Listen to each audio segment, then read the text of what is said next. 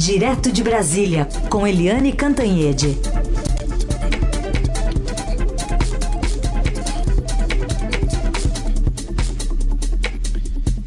Oi, Eliane, bom dia. Oi, bom dia, Raíssa e Carolina, ouvintes. Oi, Eliane, bom dia. Pois é, começamos com esse número que o Raíssa mencionou, né? Já são mais de 250 mil mortes pela Covid.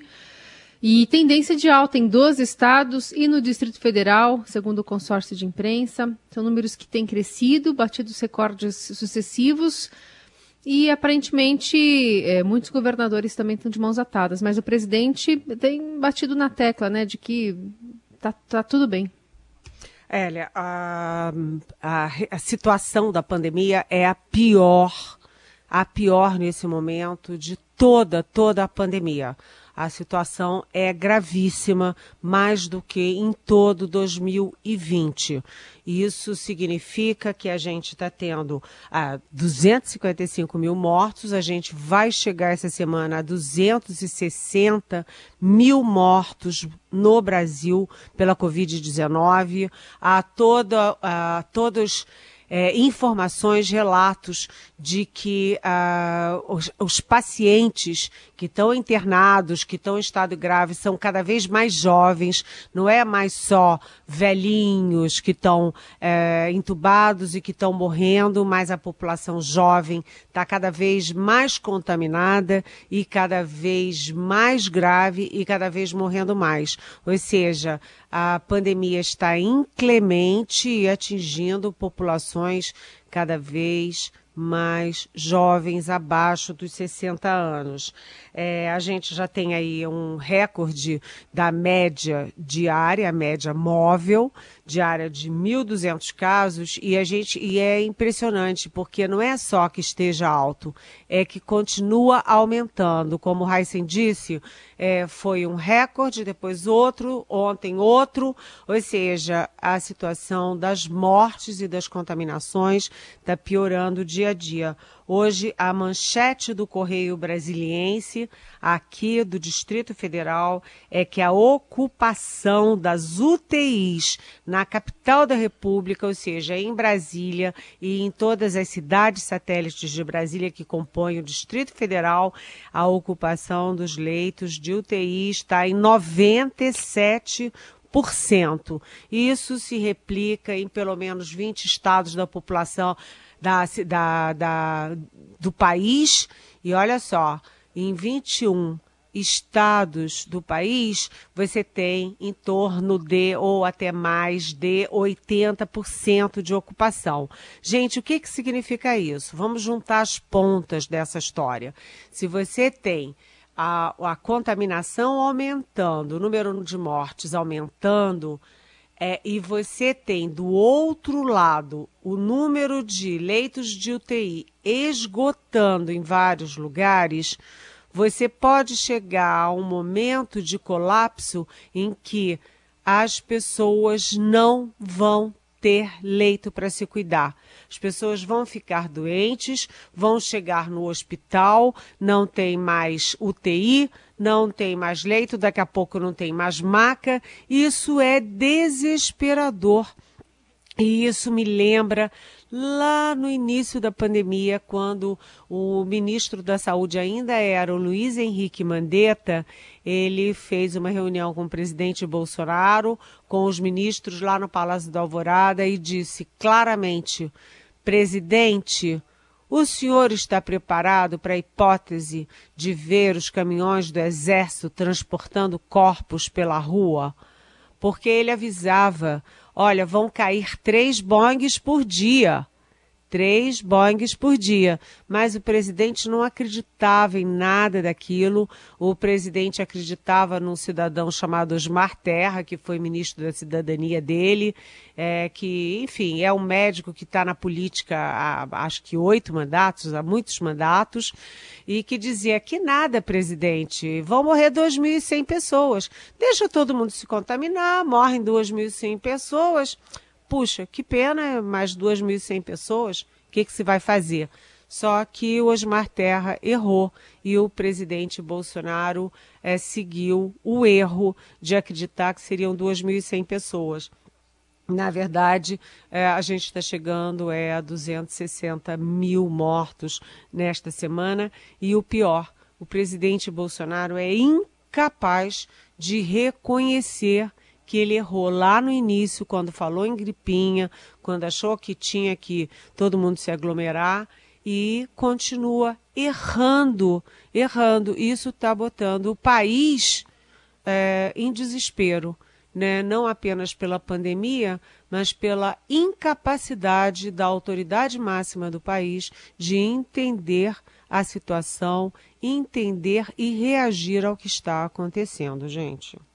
É isso. E tudo isso que você comentou, retratou, Eliane, vem num momento de lotação, como você bem destacou, dos hospitais, UTIs, enfermarias mas agora saiu uma decisão lá da ministra Rosa Weber, específica para três estados, São Paulo, Bahia e Maranhão. O governo tem que mandar recursos para as UTIs nesses três estados, né? É, o que acontece é o seguinte: é, essa pandemia está contrapondo o presidente Jair Bolsonaro aos governadores. Porque os governadores, o presidente fica andando de jet ski, fazendo aglomeração, fazendo campanha lá no Ceará, fazendo campanha no interior. Ele está numa boa, né? Se divertindo no avião é, com ar condicionado para lá e para cá, o avião da FAB. Mas os governadores estão na linha, linha de frente da pandemia. Eles é que estão vendo os hospitais esgotados, os médicos esgotados, as pessoas morrendo, as pessoas contaminadas, jovens, velhos e a população mal orientada, com o mau exemplo do presidente, fazendo aglomerações clandestinas, etc. Eles é que têm que é, tomar decisões que são amargas. Né? É, tem aquela história, não tem remédio bom. Tem remédio necessário. É o lockdown. Lockdown não é bom, é péssimo, mas muitas vezes é necessário. E o presidente da República, Jair Bolsonaro, ele trabalhou contra o isolamento social no início.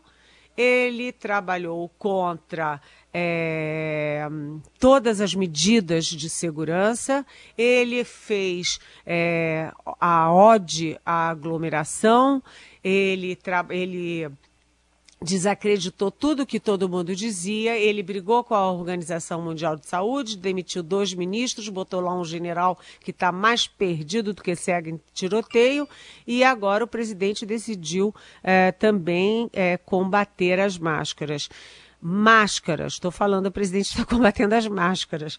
E aí os governadores, em desespero, estão decretando lockdown, lockdown em tudo quanto é lugar, né? Lockdown ou medidas de restrição em São Paulo, é, no Rio Grande do Sul, Santa Catarina, Paraná, é, Bahia, é, Amazonas, Pará.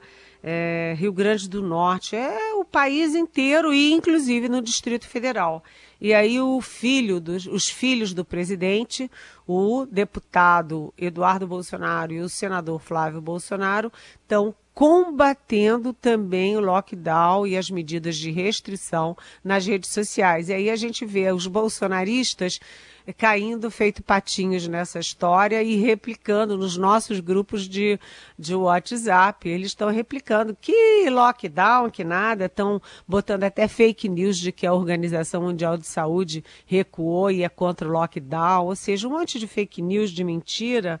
E ontem esses bolsonaristas fizeram manifestações de protesto em torno da casa do próprio governador do Distrito Federal, Ibanez Rocha, que apesar de aliado do presidente, ele vendo 97% dos leitos de UTI, uh, UTI ocupados no DF, ele decretou medidas duras de restrição contra a, a abertura de comércio, de escola, etc. E os bolsonaristas estão lá em torno da casa do governador protestando, porque eles preferem as mortes, né? É, lockdown ou morte? E eles devem gritar lá: morte, morte, morte. E, como eu disse, isso contrapõe, portanto, governadores ao governo federal e os governadores estão começando a entrar no Supremo para pedir é, que o governo federal faça a sua parte. Se o presidente não faz campanhas pelo isolamento, combate isolamento, combate máscara, combate tudo, né, e não cuidou das vacinas, não resta nada aos governos a não ser fazer é, pressão no Supremo, fazer restrição, e aí é, São Paulo, Maranhão e Bahia, como você disse, Heisen, é, ganharam é, uma liminar da Rosa Weber, ministra do Supremo Tribunal Federal, dizendo que sim, o governo federal é responsável em pagar pelo menos os leitos. A gente lembra que no final de 2020, o presidente disse que a pandemia estava no finzinho. Ele usou a palavra finalzinho. Estava no finalzinho. E aí acabou o auxílio emergencial e dia 31 de dezembro, a partir do dia 1 de janeiro, muita gente não tem renda e vai ficar sem comer se já não está sem comer. Né? E também ele não cuidou das vacinas. Né? E além disso, ele também parou de pagar os leitos extras do, de UTI, eh, os leitos federais. Ou seja, agora o Supremo e os governadores se unem para dizer, presidente, acorda, as pessoas estão morrendo. É, e essa confusão entre o governo federal e os governos estaduais vai crescer muito essa semana, por isso a gente dedicou agora bastante espaço na nossa manhã para falar sobre isso, porque vocês, brasileiros, vão assistir seus governadores desesperados é, pressionando o governo federal para fazer o que tem que fazer. Eliane, queria colocar aqui a pergunta do Marco Antônio, que quer saber sobre as reais chances da CPI da Covid prosperar no Senado após ou com uma oposição tão desarticulada. Ele quer saber se você entende que isso pode ir para frente. Oi, Marco Antônio, bom dia. Essa é a pergunta que não quer calar, porque, Marco Antônio, a gente já viu, né, a história, eu já vi muitas CPIs é, nesses meus longos é, anos de praia e CPI é aquela história que Ulisses Guimarães falava. A gente sabe como começa e não sabe como termina. Mas a gente tem uma certeza: CPI nunca é boa para governo nenhum. E ainda mais, Marco Antônio, você já imaginou uma CPI da pandemia, uma é, CPI da saúde, uma CPI do coronavírus?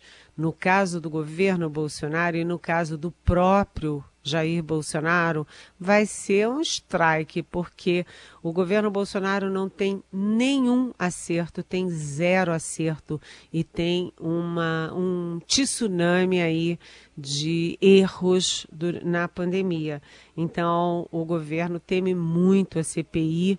Uh, e os líderes do governo e os novos presidentes da Câmara e do Senado, que foram eleitos com apoio do presidente, eles estão se articulando muito firmemente para evitar essa CPI. Mas eu vou te dizer, eu não acho impossível ela saber, não, porque é, a Câmara, apesar desse dessa cúpula que tem o apoio do Bolsonaro, que se elegeu com o apoio do Bolsonaro, o pessoal lá no Congresso está ficando muito incomodado, como boa parte da população, com essa insistência do presidente em apostar em mortes e não em vida. Hoje nós temos no Estadão uma entrevista muito interessante do senador Tasso Gereissati. O senador Tasso Gereissati é do PSDB do Ceará, não tem nada de esquerda.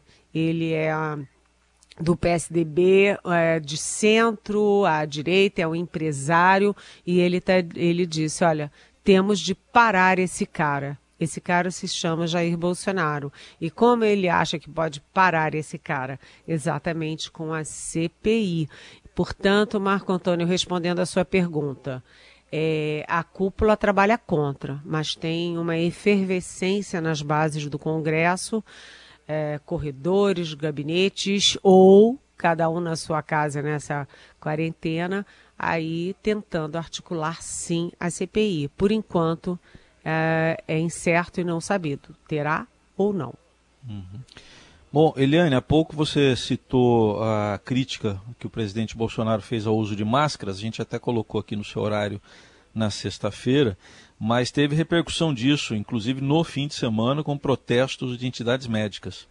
Olha, é, foi muito interessante ou muito importante porque o Estadão é, nos informou como é que o presidente Jair Bolsonaro foi falar aquela barbaridade lá. Olha, já tem estudo científico aí de uma tal universidade lá da Alemanha, dizendo que tem muito efeito colateral máscara, que as crianças, que é ruim para as crianças, não sei o quê.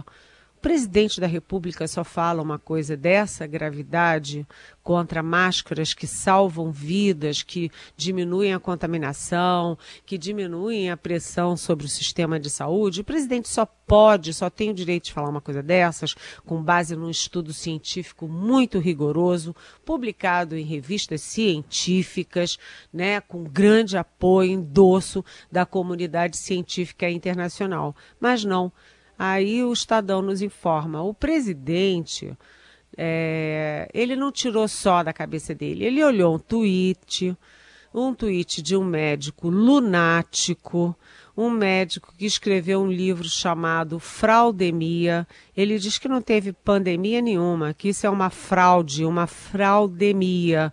Gente, tem mais de um milhão de mortos no mundo.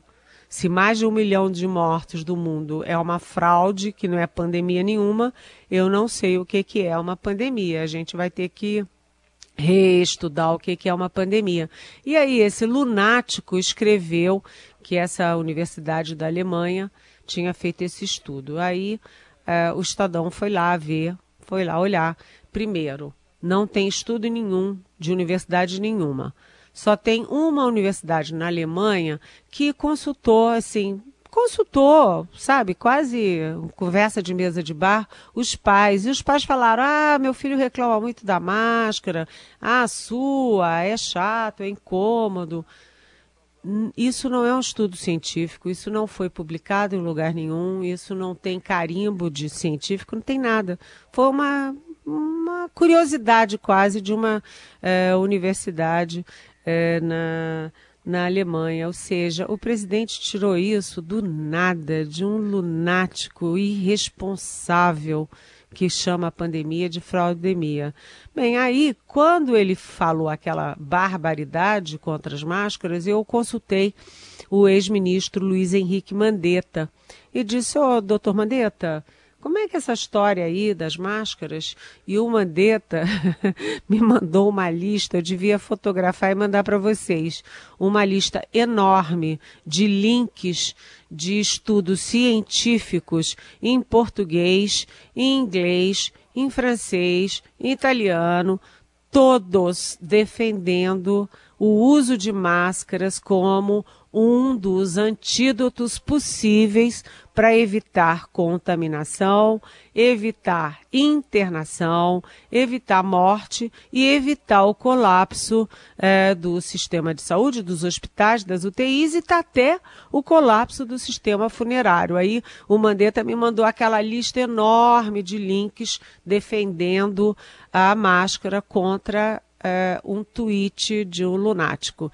E, além disso, 45 entidades médicas eu vou repetir o número para vocês não dizerem que eu errei. 45, 45 entidades médicas brasileiras é, publicaram um manifesto a favor das máscaras, ou seja, desautorizando, desacreditando e alertando para a irresponsabilidade do presidente da República.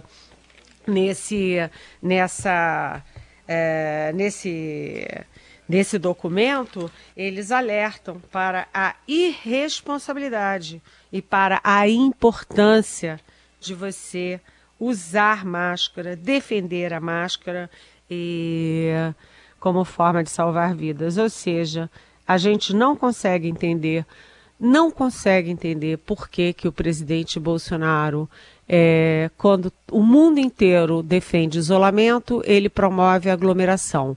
O mundo inteiro defende as máscaras, ele condena as máscaras. O mundo inteiro diz que cloroquina não adianta para a Covid e ele gasta dinheiro público para produzir cloroquina.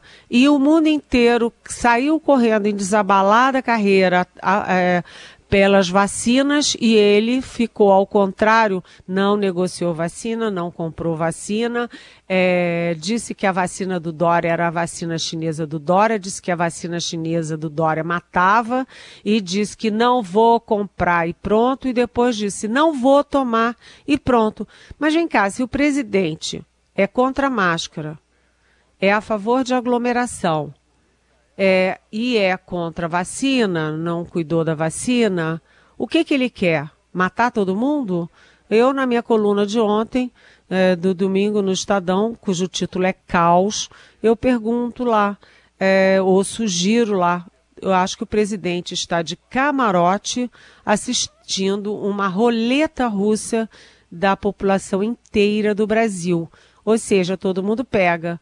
E aí é uma roleta russa. Um não tem sintoma, o outro tem sintoma leve, o outro tem sintoma grave e o outro morre. Né? E morreu. E daí? Eu vou andar de jet ski. Aliás, Liane, ontem o presidente Bolsonaro publicou uma foto de uma reunião que ele fez ali com nomes importantes do governo. Assuntos tratados, dois pontos. Dois pontos. Vacina, auxílio emergencial, PEC emergencial, emprego e a situação da pandemia. Nessa, nessa ordem que, que saiu dessa, dessa reunião ontem no Palácio da Alvorada? Olha, estavam lá o presidente Bolsonaro, o ministro-general Braga Neto, o ministro-general Luiz Eduardo Ramos, o ministro-general da Saúde Eduardo Pazuello, esse, o Eduardo Pazuello, é, os presidentes da Câmara, o Arthur Lira, o presidente do Senado, Rodrigo Pacheco, e o ministro da Economia, o Paulo Guedes, esse que não manda nada, coitado. Mas, enfim, a tentativa é de dar alguma ordem nessa bagunça. A sensação, porque evidentemente nenhum deles diz isso, é que eles todos foram chamar o presidente à razão. Presidente, acorda, o senhor está fazendo tudo errado. E a questão central aí é que eles pedem é, pressa na vacina, porque a vacina é que vai tirar a gente desse atoleiro. A gente já tem aí mais de 6 milhões de vacinados, mas isso ainda é 3,11% da população. Eu vou repetir: 3,11% da população é muito pouco. Precisa acelerar a vacinação e você só acelera tendo mais vacina. A outra questão é do auxílio emergencial, porque nisso todos concordam, e inclusive o próprio Bolsonaro. Como o Bolsonaro só pensa na popularidade dele na reeleição no ano que vem, ele sabe que sem o auxílio emergencial a popularidade dele vai cair e a reeleição pode se estrumbicar. Então, o Bolsonaro tem interesse em fazer o auxílio emergencial, mas você, para ter gasto, você tem que ter receita. E a questão é: todo mundo é a favor do auxílio emergencial, mas ninguém quer dar o, a sugestão e o pulo do gato de como pagar isso. Então, eles estão acertando pelo menos houve um compromisso dos presidentes da Câmara do Senado de que eles não vão impor o gasto, para quatro parcelas de 250 reais de auxílio emergencial, sem uh, contra, as contrapartidas de financiamento disso. Então, houve esse compromisso e agora é a negociação dentro do Congresso para como fazer isso. A proposta que estava na mesa é fazer dentro da PEC emergencial. Ou seja, a PEC cria o auxílio, mas diz onde é que vai ter os cortes, a economia para compensar esse auxílio que deve ficar entre 30 e 40 bilhões de reais. Eliane Cantanhede conosco durante toda a semana, sempre a partir das nove da manhã até as nove e meia, falando dos assuntos importantes e essa semana que promete ter especialmente alguma movimentação lá no Congresso em relação à pandemia, vamos ver se esse assunto dessa vez vai para frente em detrimento de outros, né? Que, por exemplo, tem prioridade do presidente da, da, da casa, Arthur Lira, né? Sobre a questão envolvendo a impunidade e a blindagem dos parlamentares. É outra imunidade que ele está preocupado, né? É não, é da, não é a da vacina. Eliane, obrigada, viu? Boa semana. Boa semana. Beijão.